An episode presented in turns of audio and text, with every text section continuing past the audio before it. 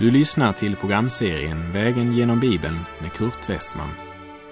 Programmet produceras av Norea Radio Sverige. Vi befinner oss nu i profeten Amos bok.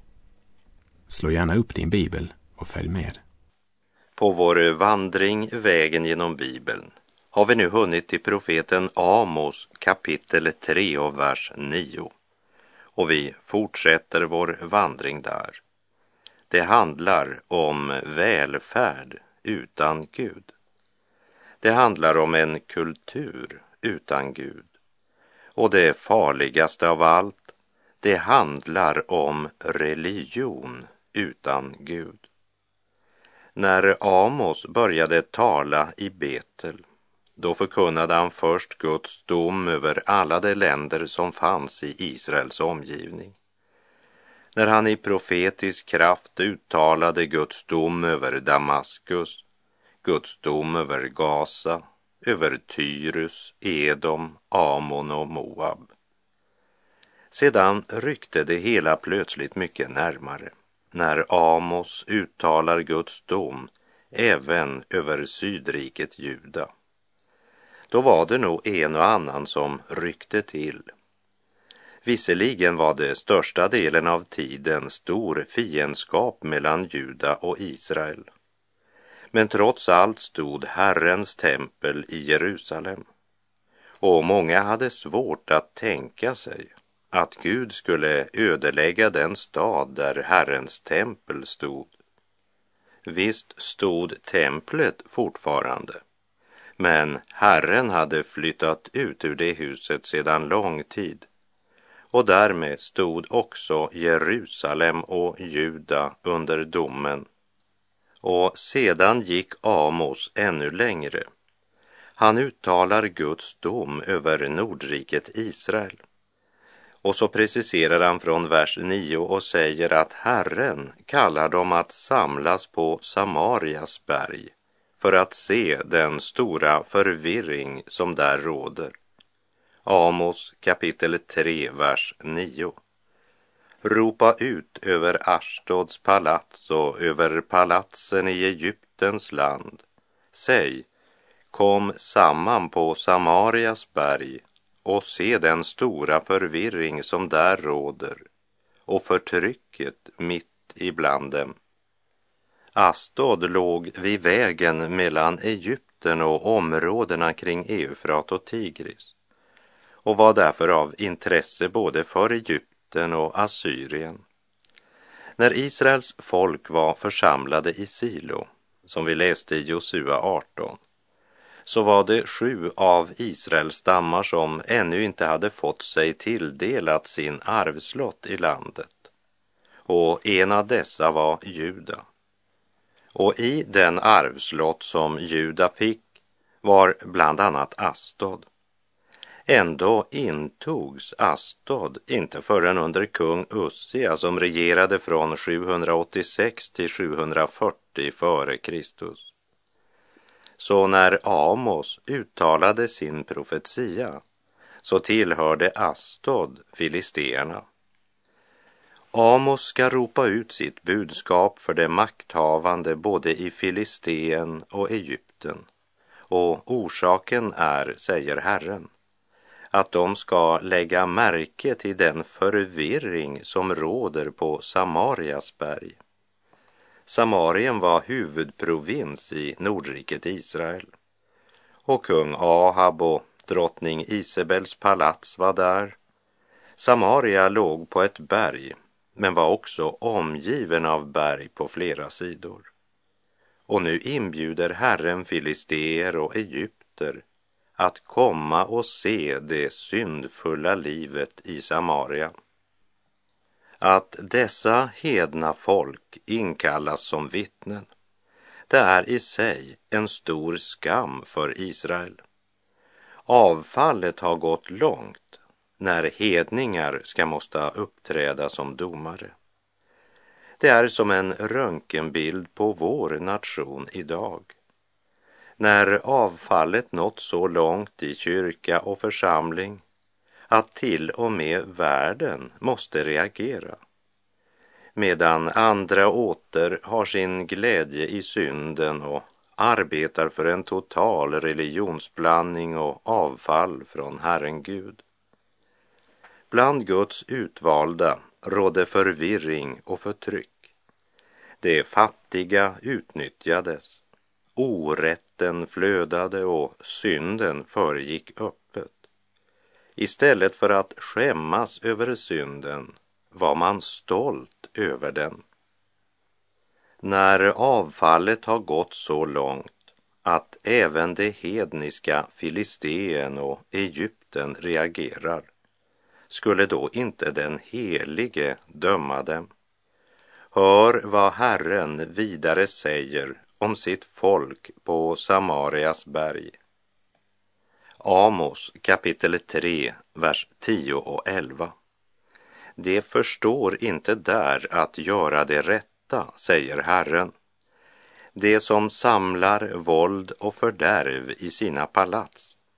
Därför säger Herren, Herren, en fiende ska omringa landet, riva ner ditt starka fäste och plundra dina palats. Palatsen var visserligen så imponerande att en tillfällig besökare som såg överklassens fantastiska hus med sina praktfulla utsmyckningar samt det ekonomiska överflödet och den blomstrande handeln och det kulturella utbudet ville nog för ett ögonblick imponeras av allt detta.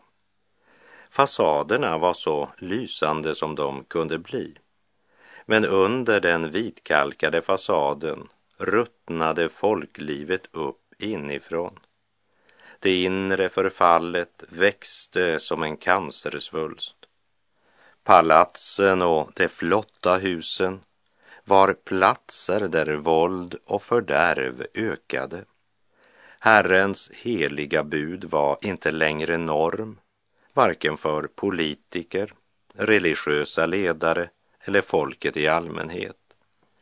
Man förstod inte att göra rätt, för syndens filosofi gick bara ut på att göra det som var lätt.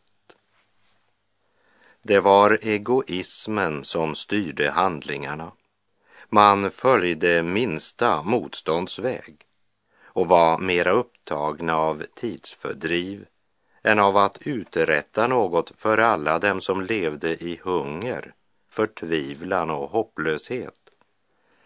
Men festlivet, utsvävningarna, omoralen och utnyttjandet av de fattiga och nödlidande fortsätter.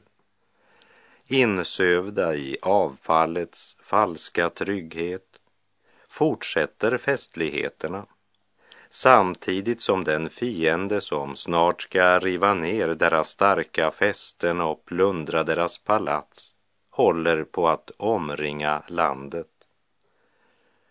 Under världens larm, vägen till din barm, som en listig orm han hittar och med flärd och otro smittar hjärtat i din barm under världens larm. Vaka bed min själ, bliv ej köttets träl och låt världen dig ej köpa. Vad dess barn så efterlöpa är ett flyktigt väl. Vaka, bed min själ.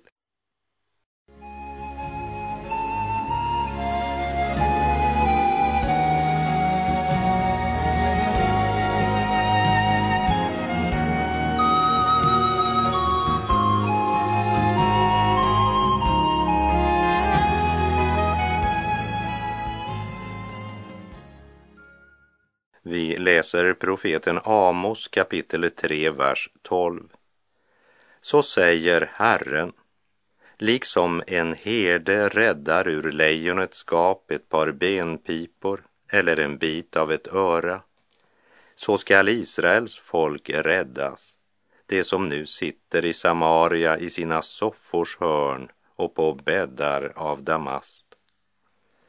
Efter att Guds dom fallit över Samaria så kan det som återstår av folket liknas vid en bit av ett öra eller ett par benpipor som är kvar av lammet när lejonet ätit upp sitt byte.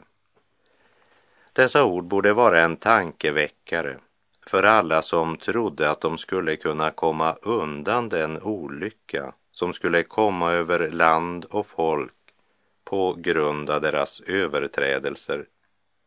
Än en gång illustrerar Amos med en välkänd situation från vardagslivet. Om ett husdjur hade rivits ihjäl av ett rovdjur var den ansvarige herden skyldig att visa fram resterna av djuret för ägaren. Kunde han inte göra det var herden själv skyldig att betala. Resterna han lyckats rädda skulle vara ett bevis på att djuret var dött. Jag citerar Andra Mosebok kapitel 22, vers 13. Har det blivit ihjälrivet skall han föra fram djuret som bevis. För det ihjälrivna djuret behöver han då inte ge någon ersättning. Och nu säger Herren att på samma sätt som herden bara får med sig biten av ett öra eller ett par benpipor så ska en liten, liten rest av Israels folk bli kvar efter att Guds dom har drabbat dem. Alltså en räddning som egentligen betyder att Israels rike skall dö. Vi läser Amos kapitel 3, vers 13 till och med 15. Hör och vittna mot Jakobs hus, säger Herren, Herren, härskarornas Gud. Den dag då jag straffar Israel för dess överträdelser skall jag låta straffet komma över Betels altaren så att altarhornen huggs av och faller till marken. Jag skall slå ner vinterhus och sommarhus. Elfenbenshusen ska bli förstörda och många hus skall sopas bort, säger Herren. I Betel var det religionsblandningen som präglade folklivet. Därför talar också Herren om altaren i flertal. Gud ska låta straffet komma över Betels altaren. Altarhornen ska huggas av och falla till marken. Innan vi går vidare så ska vi se lite närmare på detta med altarets horn. Och här kan ordspelet i Amos 6.13 hjälpa oss. Där står det ni gläder er över Lo Debar och säger har vi inte genom vår egen styrka intagit Karnajim? Lo Debar betyder det som ingenting är. Karnajim betyder horn som symboliserar styrka. När Herren räddat David från alla hans fiender och ur Sauls våld så sjunger han följande tacksång i Saltarsalmen 18, vers 3. Herre, mitt bergfäste, min borg och min räddare, min Gud, min tillflyktsklippa, min sköld, min frälsningshorn, mitt värn. I skriften symboliserar horn både styrka, makt och ära.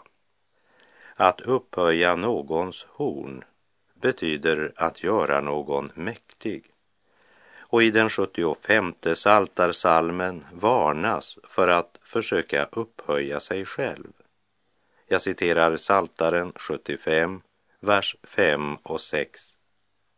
Jag säger till de övermodiga, var inte övermodiga, och till de ogudaktiga, upphöj inte hornet.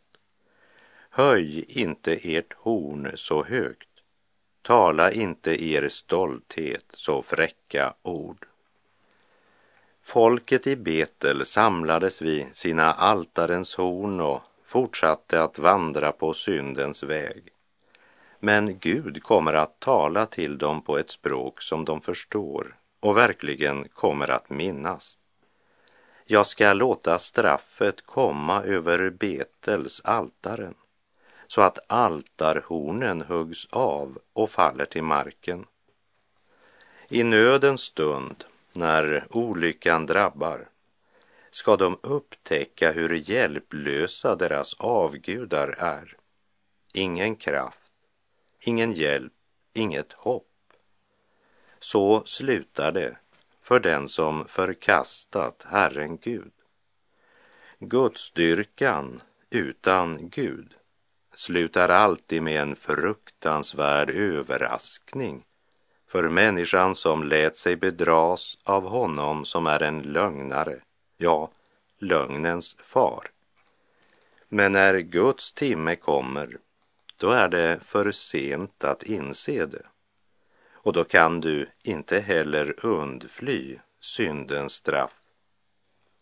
Jag ska slå ner vinterhus och sommarhus. Elfenbenshusen ska bli förstörda och många hus ska sopas bort, säger Herren. Även den yttre glansen tar då slut. När alla fasader faller som ett korthus inför den allsmäktiges dom och alla falska murar människan så länge gömt sig bakom läggs i grus i ett ögonblick. Det som verkade så tryggt, så säkert, sopas bort i ett nu. Då människan ställs inför honom som ser och vet allt för att svara räkenskap för sina tankar, ord och handlingar. Himmel och jord skall brinna, höjder och berg försvinna. Dagen ska komma då människan ej mer på jorden ska frälsning finna.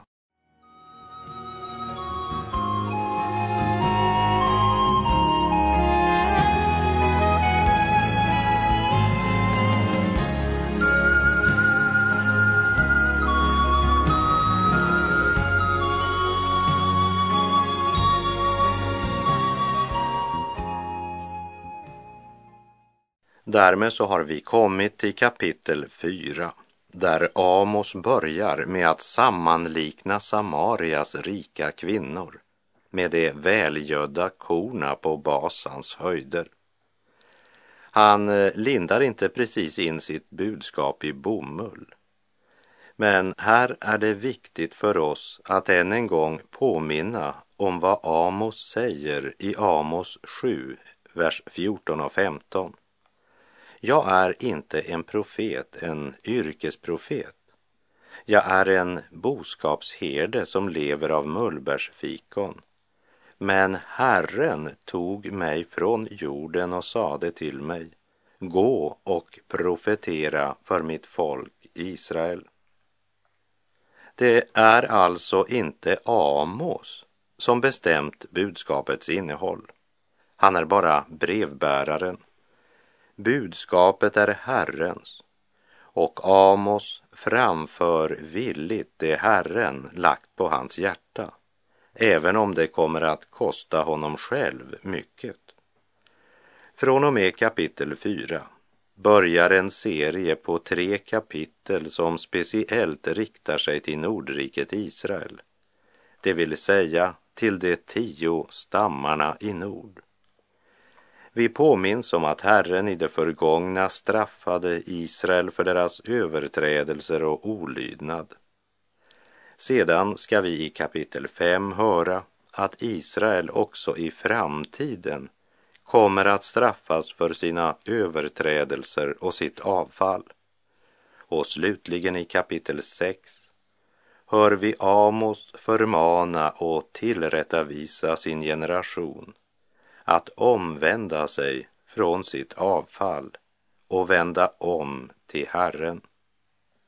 Undervisningen var högst konkret och praktisk för Israel den gången, liksom det har mycket att säga till dig och mig idag. Budskapet är salt och så pass vasst att det skär igenom både påklistrade flin och falsk ödmjukhet. Amos kapitel 4, vers 1. Hör detta ord, ni Basans kor på Samarias berg, ni som förtrycker det svaga och krossar det fattiga, ni som säger till era män, tag hit så att vi får dricka. Basan var ett område som vid lottkastningen tillföll den ena halvan av Manasses stam. I väster utgjorde Basan en högslätt, berömd för sin fruktbara jordmån och sina stora boskapsjordar. Idag tillhör Basanområdet Syrien och utgör en av deras viktigaste sädesdistrikt. Herren liknar de rika kvinnorna i Samaria vid korna i Basan när han anklagar dem för deras överdådiga levnadssätt. Så här är det frosseri eller lyxkonsumtion som är synden Gud pekar på. För att kunna leva så välklädda, välgödda och vällustiga blev de fattiga, förtryckta och utnyttjade. Och dessa ord riktar sig inte bara till kvinnorna i Samaria utan framför allt till de styrande, både politiska ledare och religiösa ledare. Men om budskapet gäller även dessa ledande män, varför säger han då inte oxar istället för kor? Därför att avfallet hade nått så långt att män levde med män. Dessa ledare var så kaxiga och så krävande. Ta hit så vi får dricka. Samtidigt så feminina som de välgödda korna på basan. När en nation vänt Gud ryggen så kommer moralupplösningen steg för steg. Och det fokuseras då mycket på sexualitet. Så började Roms fall. Vi läser Amos kapitel 4, vers 2. Herren, Herren har svurit vid sin helighet. Se, dagar skall komma över er då man ska hämta upp er med metkrokar och vad som är kvar av er med fiskkrokar. Gud använder bilden av en metkrok i munnen när han beskriver hur de ska föras bort i fångenskap. De hade frivilligt svalt syndens bete och satt verkligen fast på den kroken. Förgäves hade Herren kallat, manat och ropat. Men det enda som drog dem var syndens makt. Och nu ska de bokstavligt hämtas med krokar, vilket också historien kan bekräfta. För deras erövrare förde dem med krokar i näsan bort från Israel. Vi läser Amos kapitel 4, vers 3. Då skall ni söka er ut, var och en genom närmaste öppning i muren, men ni skall drivas bort till Harmon, säger Herren. Det hus som varit tillhåll för deras utsvävningar och fester ska de lämna. Och den mur som de trodde var garantin för deras trygghet den ska också rämna. De ska desperat försöka ta sig ut genom närmaste öppning, men utan att kunna undfly. Det de trodde aldrig kunde hända kom plötsligt över dem. I ett ögonblick förvandlades deras bekymmerslösa, överdådiga liv i njutningar och tidsfördriv till smärtans dag. Dagen då de måste skörda vad de har sått. Templet och offerordningarna kunde inte hjälpa dem. Och här går mina tankar till vad profeten Samuel sa till kung Saul, som inbillade sig att allt stod väl till i och med att han hade genomfört offerritualet. Men då säger profeten Samuel till honom Har Herren samma glädje i brännoffer och slaktoffer som att man hör Herrens röst? Se, lydnad är bättre än offer och hörsamhet bättre än det feta av baggar. Första Samuelsbok 15.22. Saul bekände sig till Gud precis som många i Israel under Amos tid, deltog i samlingarna i helgedomen, frambar offer av sina boskapsjordar, samtidigt som de enskilda synderna i deras liv och vardag inte bekymrade dem. Ånger över synden var något okänt och att ta avstånd från sina synder var en lika okänd tanke. Man är ju som man är, sa de, och så frambar de ett offer i helgedomen. Skulle inte Gud vara nöjd med mig, i alla fall idag när jag bar fram ett så stort offer? Man ville själv bestämma över sina liv och sina val. Och man var ju inte sämre än andra. Ingen kamp mot synden, inget hat mot synden och ingen brinnande kärlek till den levande Gud. Ingen iver i bönen.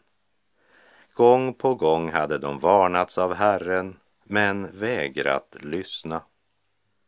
Och nu hade stunden plötsligt kommit då alla falska ursäkter blåste bort som agnar för vinden. Genom profeten Amos blir de än en gång konfronterade med den verklighet som de aldrig kan undfly, men som de nu måste möta.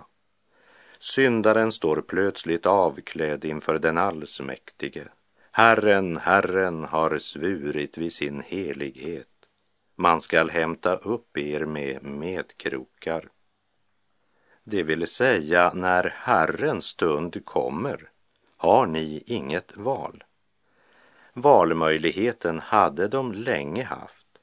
År efter år hade Herren genom profeterna ropat och kallat, men de valde att fortsätta på syndens väg. Nu har uppgörets stund kommit. Nu kan de inte välja. Nu måste de skörda vad de har sått. Då ska de i sin desperation försöka fly genom närmaste spricka i muren. Men på andra sidan muren finner de inte friheten, för där väntar fienden som ska föra dem bort till Harmon i fångenskap. Låt oss meditera lite grann över det tills vi hörs igen. För här är vår tid ute för den här gången. Bedra inte er själva. Gud bedrar man inte. Det människan sår skall hon också skörda. Herren vare med dig. Må hans välsignelse vila över dig. Gud är god.